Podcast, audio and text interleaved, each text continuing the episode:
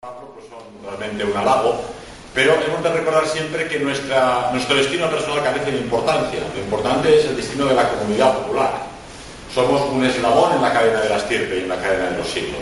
El que una persona se considere muy importante eh, para nuestra lucha a largo plazo carece de sentido. Pensar que los cementerios estaban llenos de personas que se consideraban indispensables. Ni uno de nosotros es indispensable. Es indispensable la comunidad popular evidentemente la sustancia étnica o racial de la nación, sin la cual sería imposible ir más lejos. El tema que quería tocar hoy con vosotros es el tema de la mentira política. Dado que la mentira política es utilizada hasta el día de hoy de forma constante por el sistema para manipular a los pueblos de Europa y para aniquilarlos a largo plazo. De todos es conocida la famosa mentira por reciente, la que cito primera, de las armas de destrucción masiva de Irak.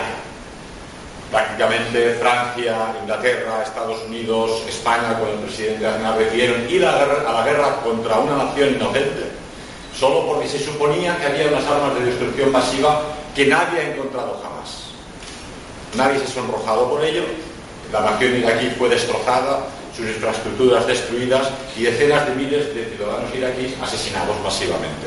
No en la Primera Guerra Mundial, no en la Segunda Guerra Mundial, en la Guerra de Vietnam, en la de Corea. Hace apenas unos años, lo habéis vivido en la prensa y en las noticias.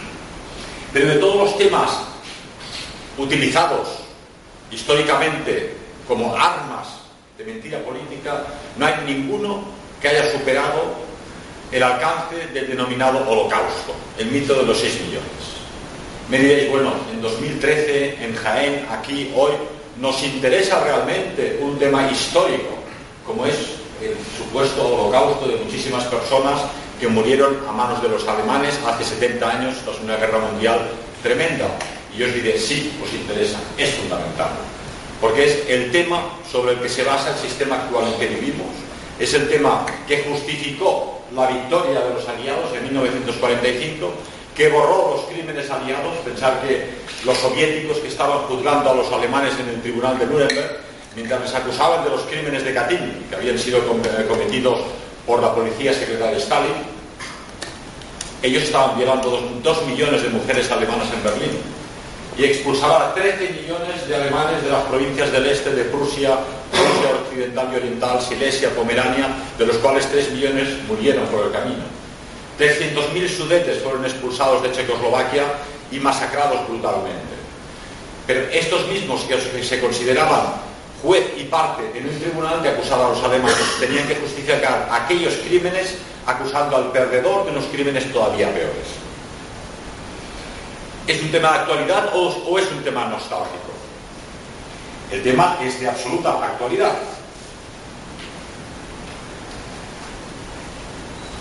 El tema es de absoluta actualidad y lo vamos a demostrar enseguida. Eh, si vosotros intentáis eh, defender el arte figurativo, cuando vais por las autopistas de España, veis unos hierros retorcidos tremendos, unas vigas de hierro que han costado millones al erario público. Se supone que eso es arte. Pero si defendéis, por el contrario, el arte figurativo de un Gimona, un eh, un eh, Brecker, un Torak, un Juan de Ábalos, el, escultor del Valle de los Caídos, defendéis aquel arte que defendió Franco, que defendió Mussolini, que defendía el gobierno alemán de la época nacionalsocialista. Por lo tanto, sois sospechosos de defender una ideología que fue culpable de Auschwitz, del holocausto, de 6 millones de judíos aniquilados. Por lo tanto, prácticamente nadie se atreverá hoy en día a defender la escultura figurativa y hermosa y bella, de inspiración divina, porque eso es lo que defendían ellos. El sistema surgido de aquel tribunal de Nuremberg, de aquella victoria aliada, de ese holocausto, es el sistema que defiende la escultura abstracta, la escultura horrorosa, la escultura fea, la escultura que nos imponen en todas partes, que ninguno de vosotros ha escogido, que nadie ha elegido y a que nadie, eh, que todos hemos tenido que pagar, lógicamente, con los impuestos.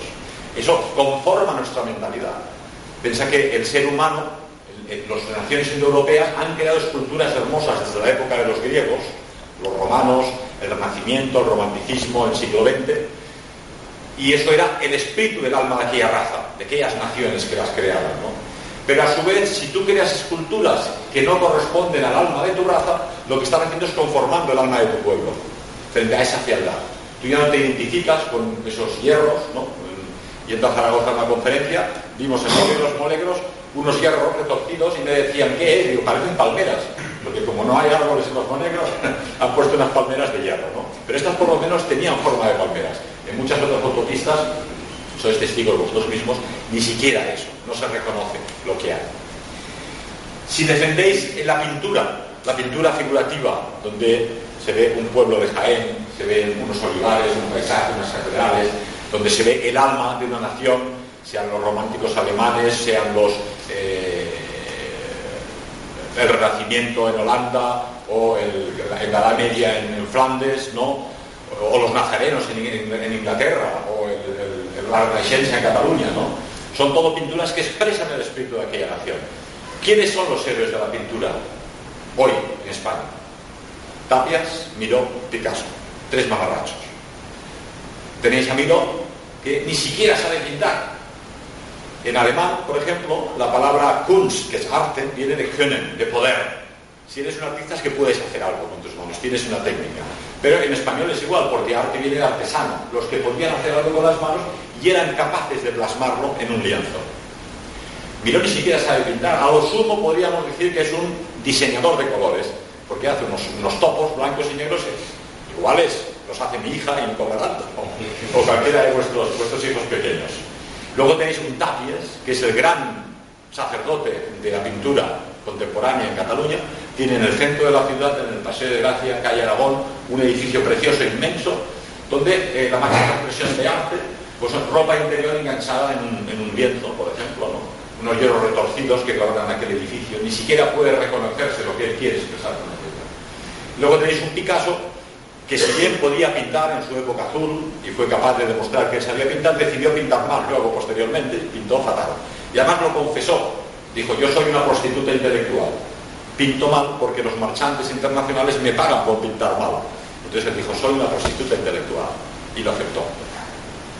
Y estos tres artistas son promovidos porque el nacionalsocialismo, la Europa cristiana clásica, medieval, renacentista, romántica, hasta Hitler, Mussolini y Franco, por decirlo de alguna manera, que fueron los últimos coletazos, defendían el arte figurativo que expresaba el espíritu de la población en cuestión.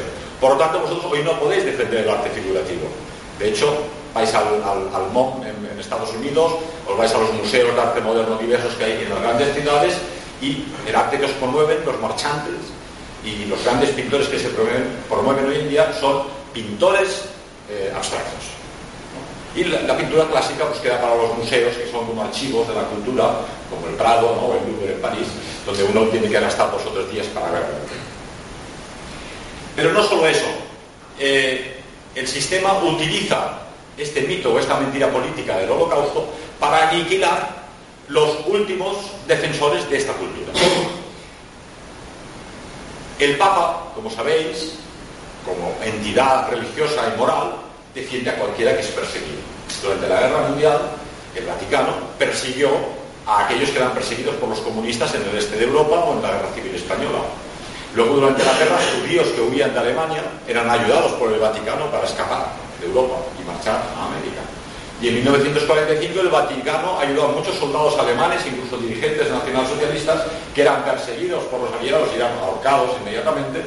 Y eh, gracias al doctor Hudal, que era el obispo, digamos, el arzobispo de los católicos en Alemania, que luego fue el consejero del Papa mm, para estos asuntos del exilio de los alemanes que eran enviados a Argentina, donde los acogía eh, Perón. Bien, pues hoy en día, a pesar de que el Papa defendió a los judíos durante la Guerra Mundial para que escaparan de Alemania, es acusado de no haber dicho todo lo que salía del supuesto holocausto. Claro que lo sabía todo el Papa. No hay ninguna organización en este mundo que esté mejor informada que el papado. Tiene un párroco en cada villa, en cada pueblecito y todo el mundo va a confesarse al sacerdote. Por lo tanto, tiene secreto de confesión, pero sí puede hablar claramente con el obispo, el obispo con el arzobispo, el arzobispo con los cardenales y los cardenales con el papa.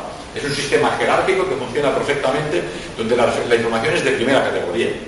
Y sin embargo, como el papado es de los últimos enclaves que defienden la, la cristiandad, que es nuestra cultura europea, una forma de socavarlo es acusarle de no haber defendido a los judíos del holocausto, que como demostraré nunca existió, pero es una especie de, espada de Damocles contra el papado, contra el Vaticano. No solo eso, después de aniquilar a las potencias que perdieron la guerra mundial, el sistema está constantemente atacando ahora a los países vencedores, a los aliados. Dicen, Estados Unidos, ¿por qué no bombardeó Auschwitz? ¿Por qué no hizo algo para impedirlo? Francia e Inglaterra, ¿por qué no aceptaron a los judíos que huían de Alemania? De forma que hasta aquellos que vencieron en la guerra mundial y que lucharon contra Alemania para mayor gloria del sionismo internacional, son ahora también acusados de este supuesto holocausto. Los suizos, un país neutral que nunca combatió, como los suizos tenían el dinero en las cuentas bancarias de aquellos que murieron en los bombardeos de las ciudades, de muchos que no sobrevivieron a la guerra mundial de todas las nacionalidades, ahora los judíos les acusan, ustedes se quieren quedar con todo el dinero de las víctimas del holocausto. Los judíos han dicho, oiga, pero este dinero está aquí a disposición de los propietarios de las cuentas bancarias y cualquiera puede venir a buscarlo. Luego han hecho una investigación y efectivamente la mayoría de las cuentas bancarias ni siquiera pertenecieron a familias judías, son de señores polacos, franceses, italianos, alemanes, que nunca lo reclamaron. El, Congreso Mundial Judío reclamó a Suiza que entregara esos miles de millones de, de, dinero en oro o en monedas de época a los, a los judíos. Suiza se negó, lógicamente, porque es que esto no les pertenece. Eh, les convocaron a un tratado para que firmaran la aceptación, no aceptó el gobierno suizo y en, poco tiempo un avión de Swissair, que como sabéis es la compañía de bandera suiza, volando de Inglaterra a Estados Unidos, voló por los aires. Todavía hasta el día de hoy no se sabe cómo. A la semana siguiente Suiza firmaba el trato diciendo que sí que le daban el dinero a las naciones internacionales. Si vosotros defendéis la familia tradicional, con niños, de una chica y un chico, Estás defendiendo un modelo tradicional de familia que defendió el franquismo, el fascismo, que defendió la cristiandad, que defendió el nacionalsocialismo. Sin embargo, hoy en día quieren imponeros la disolución de la familia. Primero, expulsando a la mujer de casa, que trabaje fuera de casa, es posible, por lo tanto no podrá tener muchos bebés, tendrá uno o dos a lo sumo. Se está defendiendo el matrimonio homosexual, que ya no es, ni, no es en realidad un matrimonio, porque eh, han existido siempre los homosexuales y en casa que, que sigan haciendo las marranadas que quieran, mientras no molesten a los demás. El problema es que ahora una minoría quiere imponer a la mayoría una degeneración, una, enfermedad mental. Durante años eh, la psicología y la psiquiatría internacional consideró que la homosexualidad era una enfermedad, era un trastorno, un trastorno mental que podía ser curado. El lobby homosexual presionó para que no fuera considerado una enfermedad y hoy día ya no es considerado una enfermedad. Entonces la enfermedad se propaga y ni lo ¿no? Hasta el punto de que tú hoy en día no puedes decir absolutamente una palabra de crítica o crítica constructiva al lobby homosexual, al, lobby de las lesbianas. Barcelona, que se está convirtiendo en breve como un San Francisco de Norteamérica o como un Ámsterdam en Holanda, tú vas por la calle y ves parejas de homosexuales, pero no parejas de homosexuales que dicen, bueno, igual lo son. No, no, están haciendo marranadas delante de ti en la calle. Y tú tienes que cruzar el semáforo, hacer ver que no te importa y mirar a algún sitio, porque, claro, que si eres un macho, a los machos les gustan las chicas. Entonces, si te gustan las chicas, tienes una repulsión natural, te dan asquito, realmente los homosexuales. Luego, a lo mejor hay, muchos homosexuales decentes, pero el instinto natural te dice, este señor no me interesa llamarse un marrano. Bien, pues en cualquier caso, hay un fiscal en Cataluña especialmente dedicado a la persecución de la homofobia, ingeniería del lenguaje, porque homo es ser humano, es hombre.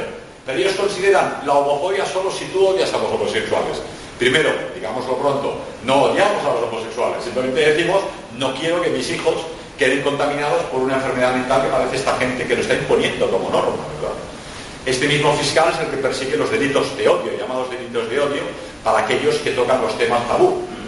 El tema racial, la cuestión judía y el tema del holocausto. Es aquel fiscal que a nosotros nos ha llevado a la prisión.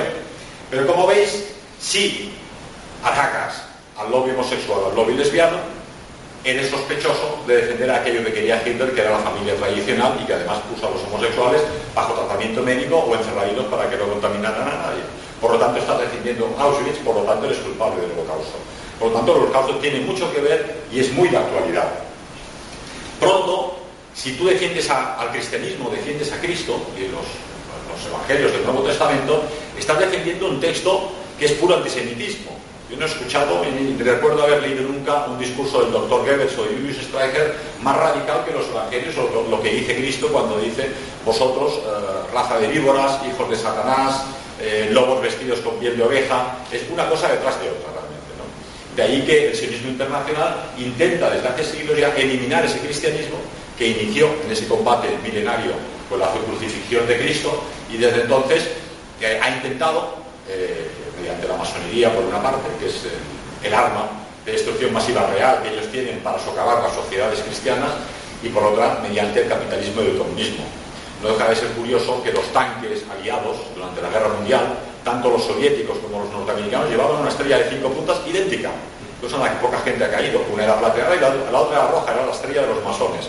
Y combatían contra la cruz cristiana de los alemanes, tanto los aviones de la Luftwaffe como los tanques llevaban la cruz de los caballeros teutónicos, que eran la, orden medieval que cristianizó la Europa Oriental.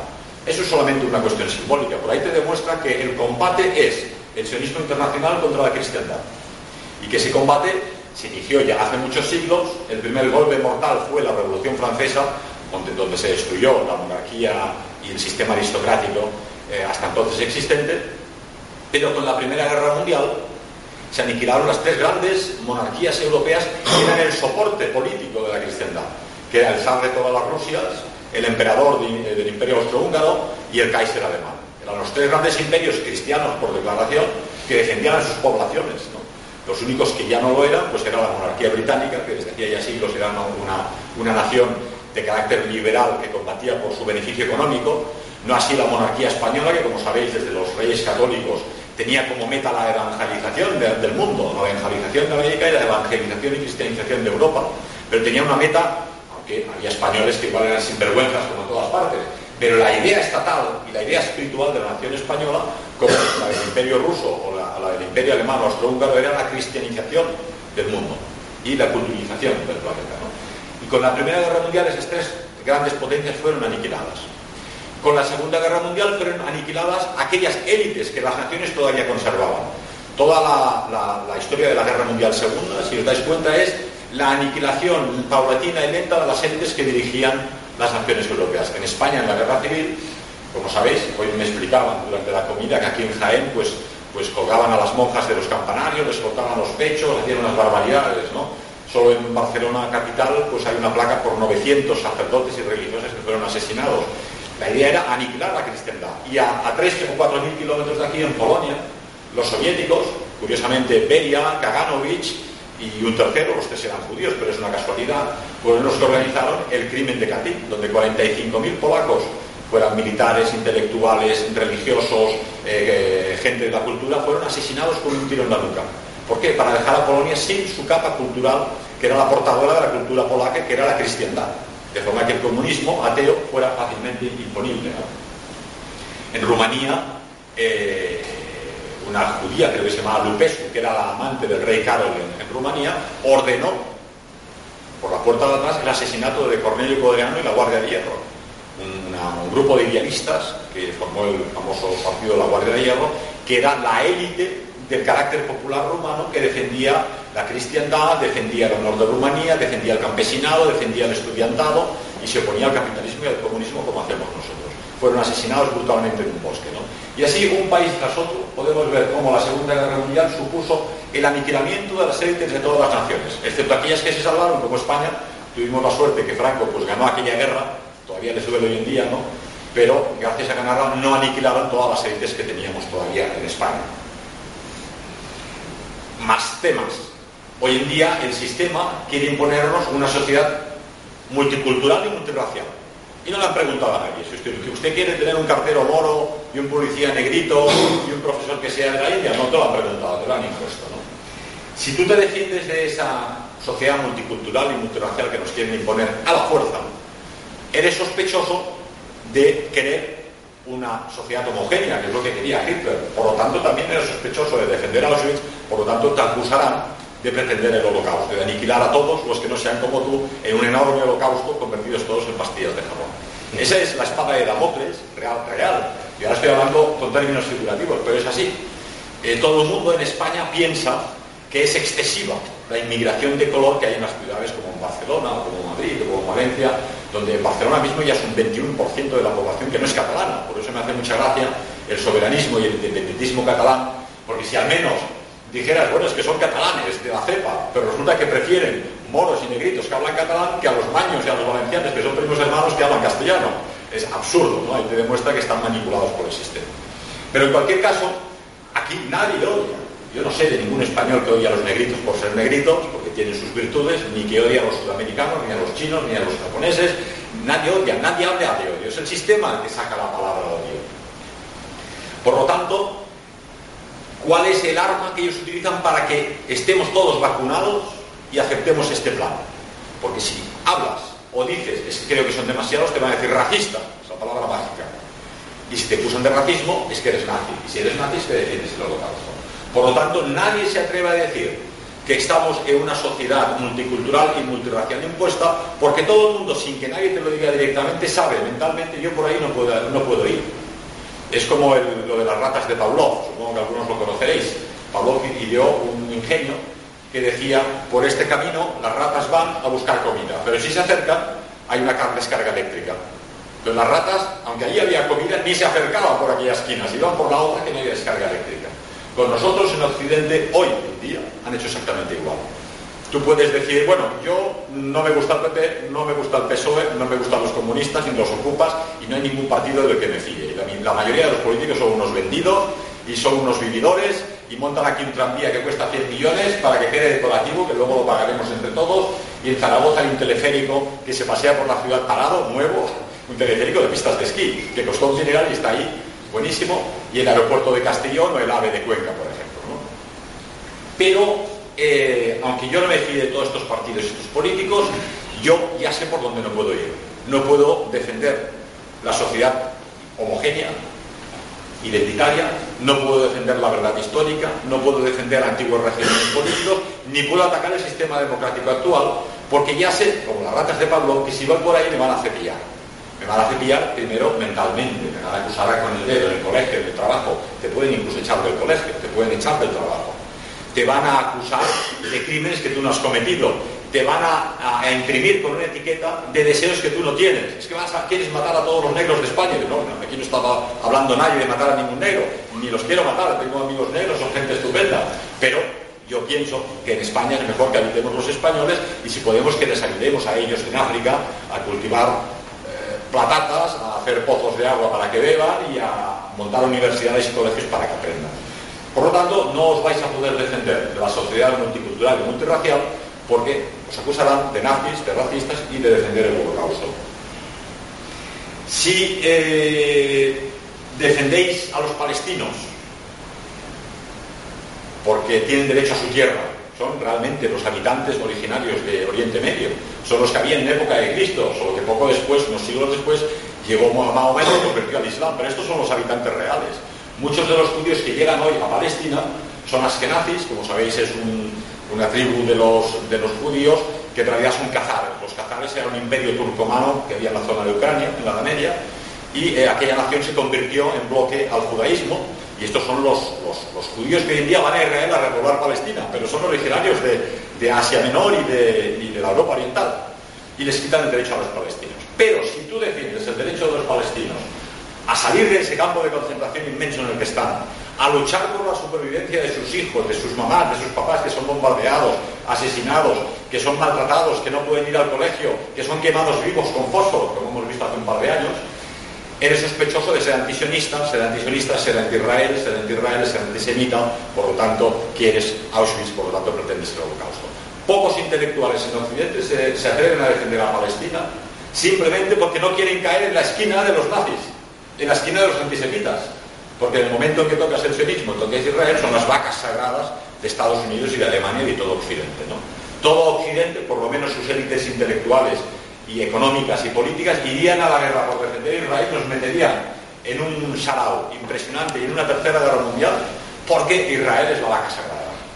Por lo tanto, aquí vemos cómo ellos han conseguido blindar el Estado de Israel, blindar el Estado sionista, porque ellos sufrieron un holocausto que es ficticio. Un amigo eh, que se fue de vacaciones a, Nueva York subió a un hotel a la habitación, como si estuviéramos aquí, un hotel de lujo además en Nueva York, donde eran todos los artistas de cine, y se encontró un escarabajo en la cama. Y él me cogió el escarabajo, bajó a la recepción, dijo, por favor, este escarabajo, el que está en la habitación, yo en la habitación, quería una habitación doble, no triple. Eh, como lo dijo en, público, delante de los clientes, salió el dueño del, hotel, que era judío, y le, le armó una bronca. ¿Usted qué hace diciendo aquí mentiras, nosotros no tenemos escarabajo. Digo, oigan, yo tenía un escarabajo. Yo digo, no, no, yo me meto con su escarabajo. A me da igual que que usted sea judío o que sea japonés, pero el escarabajo existía, ¿no? Ahí te das cuenta cómo la población judía a nivel planetario tiene una espada de Damocles que es cualquiera que ataca mi personalidad, mi punto de vista, mi forma de ser o mi existencia económica o social, es un nazi, es un racista, por lo tanto lo tengo bloqueado.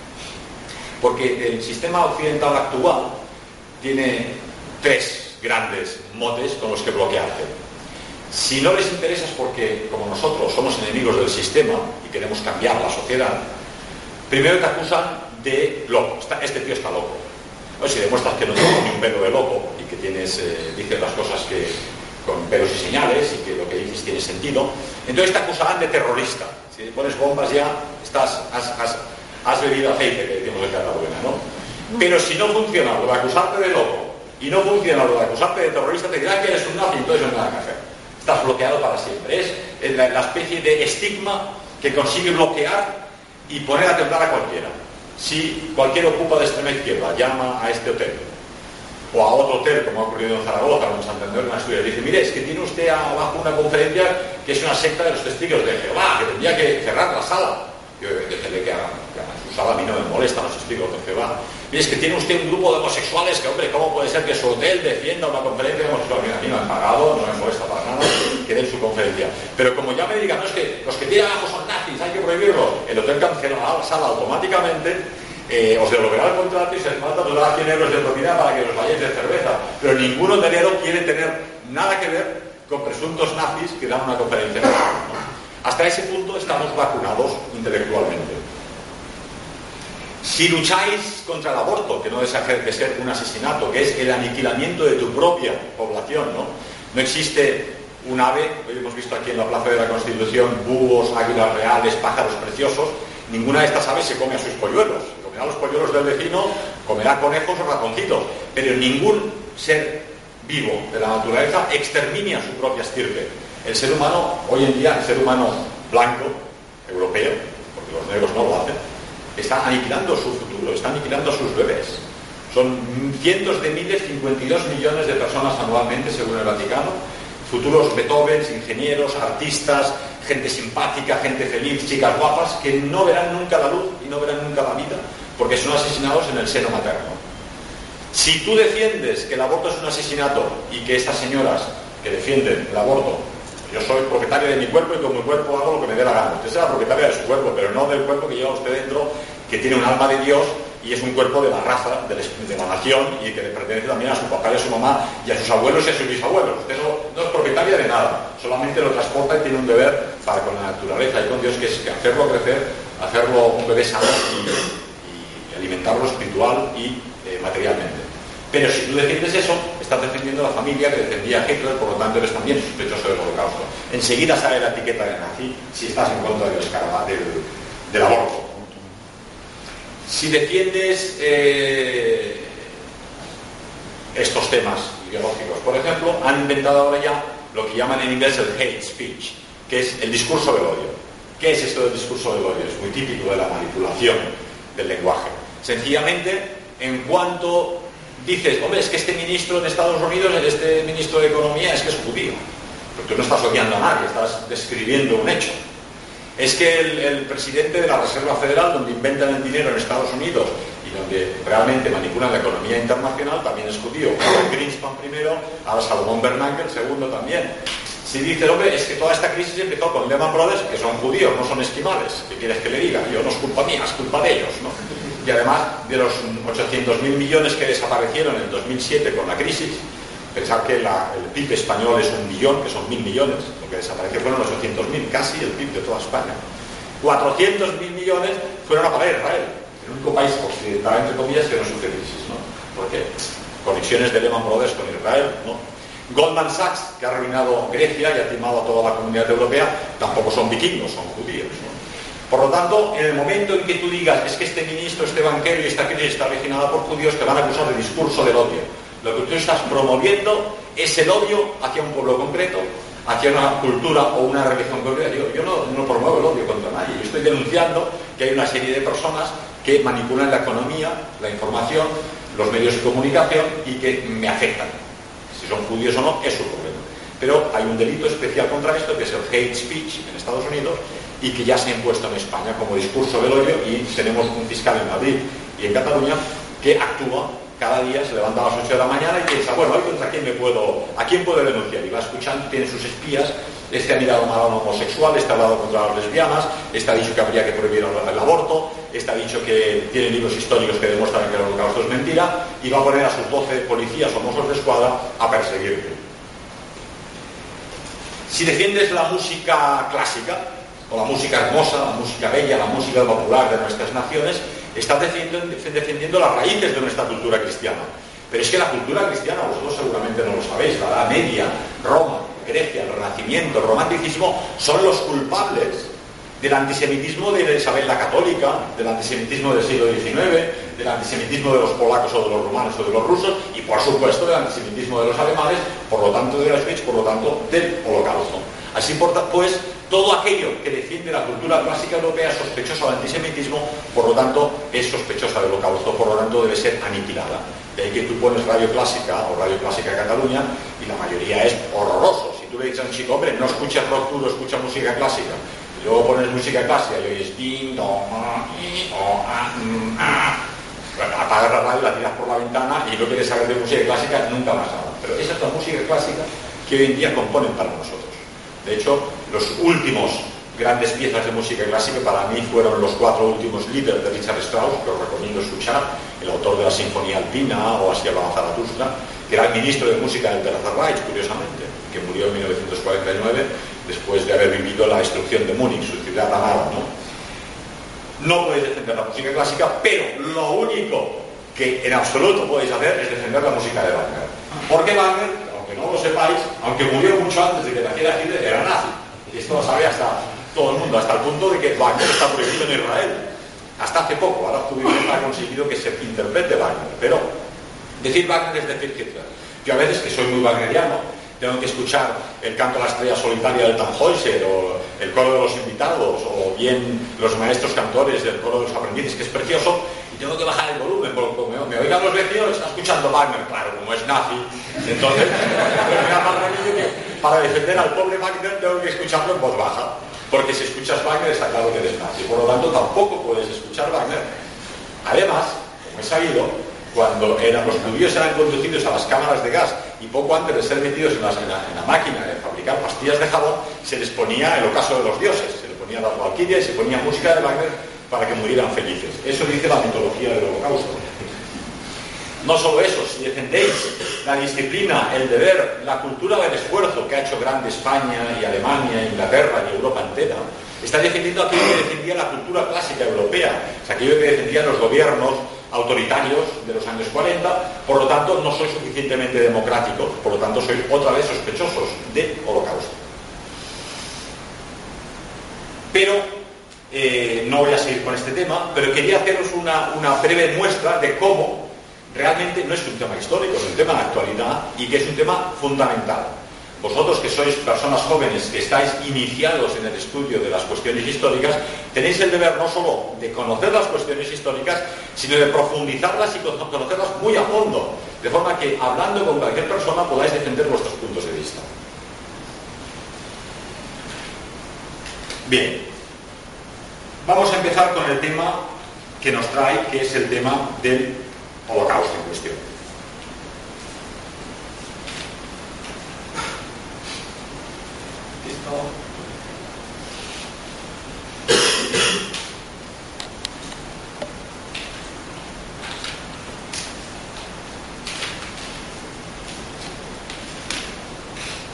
Bien, el holocausto es una palabra que surge en los años 70. Pensar que mm, os leéis las memorias completas de Churchill, miles de páginas, de De Gaulle o de Eisenhower, y no lo mencionan ni una sola vez.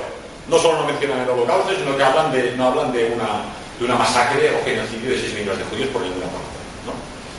Eh, es en los años 70 con la película famosa de Hollywood, Holocausto, que se empieza a promover la persecución de los judíos real que tuvo lugar en Alemania durante la Guerra Mundial como un mito eh, religioso. La palabra holocausto en griego es holos y causto, que es ser quemado totalmente. no es otra cosa. Pero desde un punto de vista religioso, en el Antiguo Testamento, y sobre todo por la cultura judía, eso es utilizado como una víctima propiciatoria a Dios.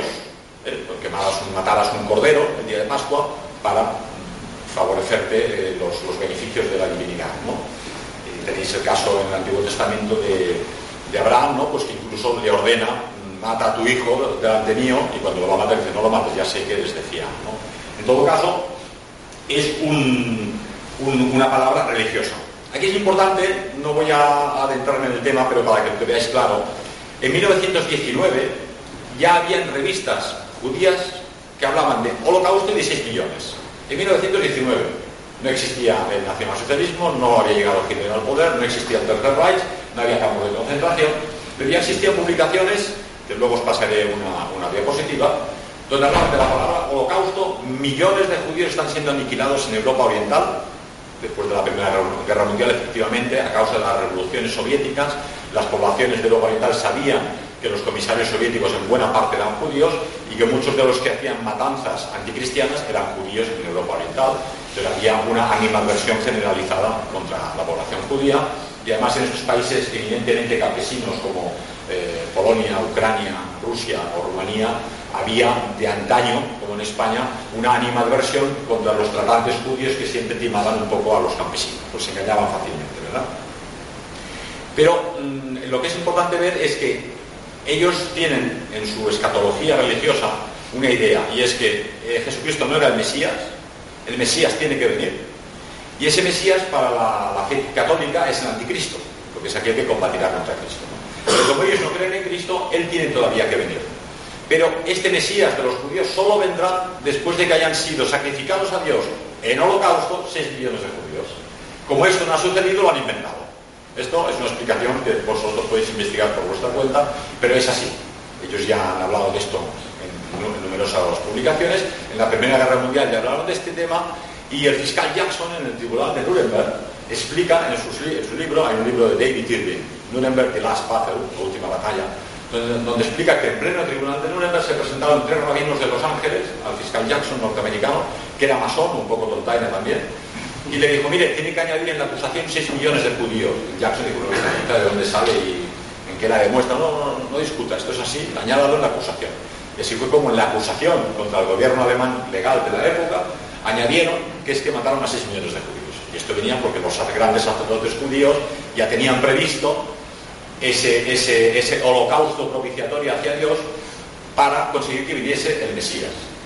Muchos especialistas consideran que ellos realmente no están esperando al Mesías, sino que quieren que el mismo pueblo judío se sea el Mesías. Porque ya tienen una pasión, que es la persecución, la deportación, y tienen una crucifixión, crucifixión como Cristo en el Gólgota, que es el holocausto. Entonces ellos ya son el Redentor, ya son el Mesías en sí mismo.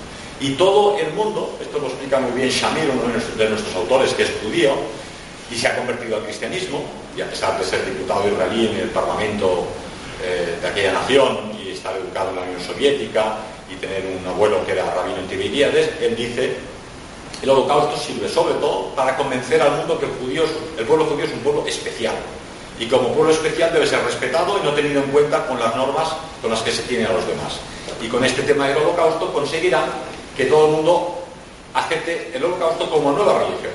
Porque ahora tú puedes dudar de la virginidad de María y no te va a pasar nada. Puedes dudar de que Cristo fuera Dios, y puedes incluso dudar de que Dios exista. Quizá en la medida habrías tenido problemas, pero hoy en día no te pasa nada. Pero si dudas del holocausto, puedes estar seguro de que vas a tener problemas. Si te metes con algún judío por cualquier motivo, vas a tener problemas. Y si dudas de su mito histórico, que es un mito religioso, como estoy explicando ahora, también vas a tener problemas. Eso te demuestra que este, esta mentira política con la que hemos empezado la conferencia, convertida en mito histórico, es en realidad un mito religioso que ellos necesitan para el dominio del mundo, convirtiéndose a sí mismo en Mesías. Pero, eh, ¿qué es, ¿cuál es la acusación principal? La acusación principal de los, de los, eh, del Tribunal de Nuremberg, de los que acusaban a los nacionalistas, eran tres. Primero, de tener un plan para exterminar a 6 millones de judíos y convertirlos en pastillas de jabón. Segundo, de haber utilizado para dicho plan un arma de destrucción masiva, que es la famosa cámara de gas. Y tercero, de haber alcanzado la increíble cifra de 6 millones de judíos.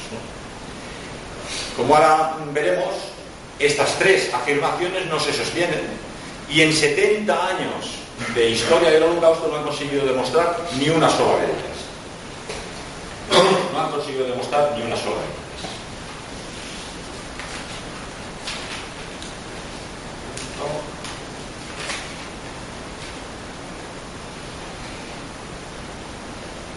Primeramente, en 70 años de historia no han encontrado jamás la orden de Hitler diciendo, señores eh, empleados, subalternos, oficiales, eh, he decidido que quiero matar a 6 millones de judíos y convertirlos en pastillas de jabón que en tirón llevan tiempo sin lavarse las manos. Bueno, pero esta orden no se ha encontrado nunca, jamás, en ninguna parte. Es más, nunca han encontrado una sola pastilla de jabón. Con 6 millones de judíos hacen muchos millones de pastillas de jabón, ¿verdad? No, pues no han encontrado ni una en un lavadero perdido de Baviera o no sé, alguna abuela se la dejado por ahí en casa, no ha encontrado ni una. Y mucho menos nadie ha puesto una sola pastilla de jabón bajo el análisis científico de un laboratorio para demostrar qué es aquello. La mentira real es que eh, en las pastillas de jabón en Alemania, que era el lagarto que se usaba aquí en España, nuestros abuelos, eh, ponía R y F, que era eh, Fett, que es grasa industrial del Reich. Decían grasa industrial para hacer pastillas de jabón. Y este mentiroso profesional que era Simón Wiesenthal dijo Reine Judisches Fett, pura grasa judía, ¿no? lo cual ya es una fantasía tremenda. Pero esa mentira es increíble hasta para un niño de 5 años, dura hasta nuestros días. Bien. Eh, ellos han dicho, bueno, pero es que, eh, claro, Hitler no podía dejarlo escrito. Bueno, vamos a ver, que Hitler no lo dejara escrito, pero Gelling o Hess o Goebbels algún subalterno tuvo que dejar algo escrito, porque en Alemania no se hacía nada sin una orden escrita. Es un país muy organizado y muy formal, y si no hay orden escrita, allí no mueve nadie un, dedo, ¿no? Pero hasta que llegas al soldado que abre la puerta, le da la patada en el trasero al señor y que pase que le voy a gasear y cierras, hasta ese señor no hay ni una orden escrita de nada, absolutamente nada. Entonces los, holocaustistas o los exterminacionistas dicen, bueno, es que lo decían de, boca en boca. Iban al oído y dicen, liquida a todos los judíos en Pero dices, bueno, así hasta el último soldado es un imposible total. Luego dicen, como no hay testigos de ningún tipo que afirmen que se pasó de boca en boca, al final ahora están diciendo que lo hacían con signos o con silencios evidentes. Venía Heidegger y decía, mi Führer creo que habría que emigrar a los judíos. Führer le decía, mm", y se iba. con este, con este y se iba acababa de organizar la mayor matanza histórica de la historia de la humanidad. es una cosa tremenda, pero eso es lo que están defendiendo actualmente los, los, David Irving, que es un autor el, más leído en el mundo anglosajón, que eh, hasta que empezó a dudar del holocausto era publicado por Macmillan en Estados Unidos y por Planeta en España, en su última versión de la guerra de Hitler, le dijo a su editor, mira, yo no he encontrado, llevo, llevo 50 años de mi vida buscando un documento, yo no he encontrado una orden de Hitler dando la orden a nadie y que aniquilase a nadie. Dice, mira, si no publicamos que Hitler organizó el holocausto, vamos a perder millones de ejemplares a los distribuidores y toda la publicidad y te vas a arruinar. Dijo bueno, yo lo siento, pero es que soy historiador, no soy un propagandista. Total, que no puso nada del holocausto en el libro y efectivamente lo echaron de Macmillan, lo echaron de Planeta y lo está publicando ediciones ojeras, porque ha caído muy bajo el hombre. Pero en cualquier caso, te demuestra que hay temas que son sagrados. Ese historiador que pensaba, bueno, soy importante, soy suficientemente prestigioso, creo que puedo ahora ya por fin decir la verdad. En cuanto la dijo, le pasaron la pisonadora. Un caso similar, Roger Garaudí, del Partido Comunista Francés, el intelectual de la divine gauche francesa durante muchos decenios, defendiendo al obrero, al, perseguido, a la izquierda. Un buen día decidió, es que esto del holocausto no se tiene en pie. Y empezó a escribir un libro, que hemos publicado, que es Los mitos fundadores del Estado de Israel. Él se convirtió luego al Islam, donde dudaba no solo de la justicia de Nuremberg, sino del mito del holocausto y de las cámaras de gas. Le pasaron la pisonadora y desapareció de la extrema izquierda, no forma ya entre las en el Valhalla intelectuales de la izquierda y ya no se acuerda de él nadie. Y otro hombre muy importante que era el Abbé que era, un sacerdote, un, abad francés, que defendía a todos los pobres, a todos los inmigrantes, a todos los negritos de Francia, a todos los que tenían necesidades, los defendía él. Y era, era, como la Madre Teresa de Calcuta en Francia, no lo podías tocar. Pero un día se le podría decir, creo que Javier Garadí tiene razón, esto no se tiene en pie. Tuvo que exiliarse a Italia para defenderse de sus propios colegas de la Iglesia Católica Francesa y de toda la, masacre periodística que se lanzó contra él. Como veis, el tema es serio. no hay intelectual no hay periodista, no hay historiador que se atreva a tocar el tema. El caso de mi condena, por ejemplo, que es escandaloso, pero yo comprendo que no haya periodistas, historiadores, que no haya intelectuales que me defiendan, que no comparten mi pensamiento o porque no, no les gusta que sea vegetariano y vaya en bicicleta y a la montaña, o por lo que sea. Pero en cualquier caso, no hubo, cuando me condenaron por vender libros históricos, que ni siquiera yo había escrito y muchos ni los había publicado, no hubo un solo intelectual, un solo catedrático de aquellos que me habían dado clase en la, clase en la universidad y que me habían dicho la historia nunca está cerrada y el historiador siempre tiene que dudar. No hubo ninguno que levantara la voz y dijera, oiga, pero no habíamos quedado que los libros no delinquen. Como no le des a uno con la espasa calca en la cabeza, un libro no hace daño. Entonces, los libros no delinquen realmente. No habíamos quedado que no perseguíamos libros en España. No habíamos quedado que no hay libros prohibidos en este país se prohibieron libros y se han destruido libros, se han quedado prohibidos para siempre y a mí me encerraron en prisión por ello. Ni una voz, ni una voz se levantó. Eso te demuestra que hay temas que se han convertido en temas pseudo-religiosos, mitológicos, y que convierten esta cuestión, que parece un tema histórico, como he dicho al principio, un tema de hace 50 o 70 años, y que ni nos va ni nos viene a caer, en un tema de palpitante, palpitante actualidad. El segundo tema fundamental de esta cuestión es el instrumento del crimen el arma de destrucción masiva. Para matar a 6 millones de judíos hicieron falta, además de 3.000 trenes, suponiendo que puedas meter a 1.000 judíos por tren, tienes que movilizar 6.000 trenes por toda Europa. Los alemanes tenían aviones a reacción estupendos, V1 y V2, unos eh, tanques Tiger y unos, y unos aviones de combate fantásticos, pero no tenían gasolina. perdieron la guerra porque no tenían gasolina. Los tanques quedaban paralizados, los americanos llegaron a Alemania y se quedaron horrorizados a ver aquellos aviones eh, que alcanzaban la velocidad del sonido, pero no tenían gasolina. Pero eran tan burros los alemanes que gastaban toda la gasolina que tenían en pasear a 6 millones de judíos por toda Europa.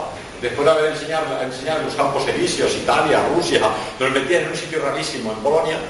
Y entonces, en vez de matarlos como hacía la policía judía de Stalin con un tiro en la nuca, que es bastante más práctico y más económico, utilizaban un sistema muy peligroso, que era el de las cámaras de gas, que además es antieconómico absolutamente. Estas cámaras de gas, que es el, el arma de destrucción masiva, jamás ha sido encontrada. Hay pruebas de tipo químico, de tipo físico, pero eh, han habido dos informes, Leuchter y Germán Rudolf, que han ido a las cámaras de gas y, como sabéis, según la, leyenda, les gaseaban con ciclón B. El ciclón B no era más que el DDT, era un insecticida contra los escarabajos, los piojos y las cucarachas. Y muchos soldados alemanes recuerdan que venían del frente del este, de Europa Oriental, donde había epidemias de tifus, y eran metidos en una ducha desnuditos y toda la ropa en unas autoclaves, unas cámaras de gas, donde con ciclón B desinfectaban la ropa. Y se lo hacían los soldados alemanes, los presos también.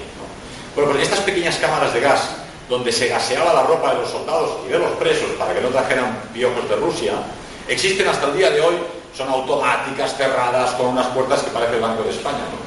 Y hasta el día de hoy, 70 años después, hay ciclón B en las paredes, porque el, el ácido púrsico que forma el ciclón B mezclado con el cemento o con el hormigón, se convierte en color azul y queda para siempre. hasta el día de hoy tú vas a estas cámaras de gas en Auschwitz, son otro campo de concentración y las paredes son azules. Pero las supuestas cámaras de, gas donde mataron a 6 millones de personas no tienen ni rastro de ciclón B. Los historiadores revisionistas dicen, si no hay ciclón B, no hubo holocausto. Es así de sencillo. Otro tema. Ese ciclón B lo tiraban por los techos, decían los de la historia del holocausto tres orificios como estos, abrían la tapa, echaban la, la lata de ciclón B y se morían. Pero resulta que las fotografías aéreas americanas hicieron como 36 bombardeos de Auschwitz, porque Auschwitz era un centro industrial, industria pesada, donde estaba la, Siemens, la IG Farben, fabricaban caucho sintético para, el ejército alemán, y los presos trabajaban precisamente para producir. Hay fotografías y no existen agujeros en las cámaras de gas. Los agujeros fueron hechos después de la guerra por los comunistas para los comunistas para ajustar los hechos a la, novela. La novela habla de unos agujeros, pues habrá que hacer estos agujeros. Y las primeras fotos que hay de aquellos agujeros aún se ven los hierros del entramado, del hormigón armado, porque es una chapuza típica polaca comunista de aquella época, que ni siquiera lo hicieron bien. Picaron con un martillo y quedaron, quedó el entramado allí del hormigón. ¿no? Bueno, pues tampoco hay agujeros. Y tercero es el tema de la cifra cifra de 6 millones, en Europa, en la Europa ocupada o bajo el dominio alemán, no había más de 3 millones y medio de personas. Pero bueno, 3 millones y medio son muchísimo, es un holocausto, ¿de acuerdo? Son muchísimos. Pero si no fueron 6 millones, digamos que fueron 3 millones y no 6 millones, ¿no? Pero evidentemente eso no quiere decir que esos 3 millones fueran eh, asesinados. ¿Cuáles fueron los hechos? Declaró públicamente en la prensa norteamericana y británica la guerra a Alemania. Judea declares war on Germany. Judea declara la guerra a Alemania. Y a partir de ese momento la población judía de Alemania era población de una nación enemiga. Un ejemplo. En Estados Unidos, como sabéis, hay población de los cuatro eh, puntos cardinales del globo. Y hay muchos que son de origen japonés. Durante la Guerra Mundial, norteamericanos de origen étnico japonés, con pasaporte americano, fueron encerrados en campos de concentración porque los americanos no se fiaban de ellos. No, este es americano y tiene pasaporte americano, pero este, este es amarillo y tiene los ojos así. Igual tiene una abuela en Tokio. Los encerraron a todos en Arizona en campos de concentración que lo pasaron bastante mal. Hoy en día hay placas y hay monumentos sobre ellos y se les honra. Pero aquello que Norteamérica justifica porque era un posible enemigo potencial es exactamente lo que hizo Alemania. Dijo, tenemos que neutralizar a los judíos porque es que nos hemos encontrado que en la Europa Oriental los miembros de los comandos de sabotaje de, los partisanos actos terroristas en buena parte son judíos. Por lo tanto, allí los cogían, los, metían en campos de concentración. Y en Europa Occidental tomaban en, el espionaje, en la información y en el sabotaje en general. El tercer Reich lo que quería era ni más ni menos expulsarlos de Alemania. Primero, intentar hacer un Estado judío en Madagascar con la aquiescencia del gobierno francés. Y, dado que eso no fue posible dada la guerra mundial, entonces decidieron expulsarlos. Previamente lo que hicieron expulsarlos a, otros países. Hay el famoso caso de los barcos que enviaron con judíos a Holanda. En Holanda no los quisieron. Luego fueron a Inglaterra. En Inglaterra no los quisieron. Luego fueron a Estados Unidos. No los quisieron y el barco volvió a Alemania. Esto no lo explican hoy en día. Alemania dijo, si no los quieren ustedes, yo tampoco me los quiero. Los Alemania al final lo que decidió era deportarlos a Europa Oriental y el plan era formar un Estado judío en, los territorios de la antigua Unión Soviética. Hasta el día de hoy existe el Estado de Bilovitian. Bilovitian era una república soviética judía. Una especialista de ello es Lady Michelle Renouf en Inglaterra, que explica, ya hay un Estado judío en Bilovitian, no tenemos necesidad del Estado judío de Israel que nos crea tantos problemas. Y esa ni más ni menos era toda la política Reich. Ahora vamos a demostrar con la documentación cómo eso ha sido así y no de otra manera.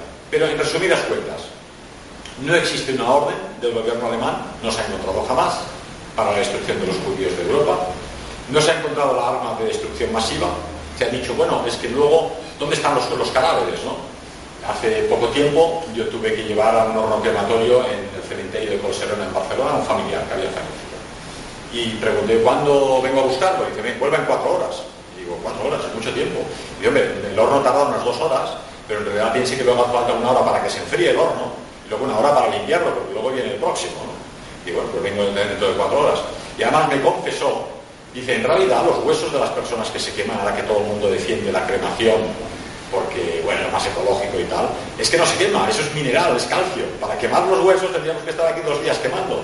Entonces, en realidad lo que se quema es el agua y la carne del cadáver, pero el hueso lo meten en una máquina, antes lo tiraban en un osario, pero ahora un poco por dignidad lo trituran con una máquina y te lo dan en la urna. Esto no lo sabe la población porque es un poco escabroso, pero es así, es a los que decidáis. Pensar además que, que el quemar a los cadáveres de esta forma es una falta de respeto hacia nuestra cultura, que siempre había un respeto, una unión con el muerto, el vivo y el muerto, tenías el cementerio en el pueblo, todas las culturas del planeta, los indios, los negros, los, asiáticos, tenías, estabas muy unido a la muerte, y la muerte y la vida formaban juntos. Ahora en Europa Occidental la gente es que me duele un poco el hígado, tranquilo, vamos al hospital, te enchufan de cables por todas partes, después no te oiga que, no ha funcionado y desapareces por una puerta. Ya no se sabe nada más de ti. Te queman, no hay ni dónde ponerte flores, no hay un sitio donde hay una placa para recordarte los paseos que hicimos juntos o, la música que nos gustaba. ¿no? Es una falta de respeto en, mi opinión. Pero además es antieconómico.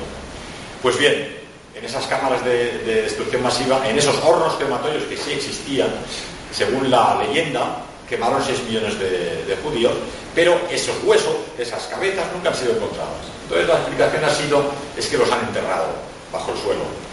Llegaron a Auschwitz los investigadores y resulta que son aguas freáticas, es decir, a un palmo del suelo hay agua. No han encontrado nada, nada. Y además 6 millones de personas sería un muro de varios metros de altura, ¿no? No han encontrado ni nada, ni los huesos de nada. Pero en cualquier caso no existe el plan, no existe el arma de destrucción masiva y no existe el cuerpo del delito. Es que cualquier detective o cualquier policía, hoy comíamos con uno que había hecho criminología, Hace falta el instrumento del crimen y el cuerpo del delito. Si no hay instrumento del crimen y no hay cuerpo del delito, es que no hay crimen. Digamos, es que yo sospecho, bueno, usted sospechará lo que quiera, pero no hay ningún juez que te vaya a condenar para nada. Y esa es un poco la idea. Vamos a proyectar estas diapositivas que...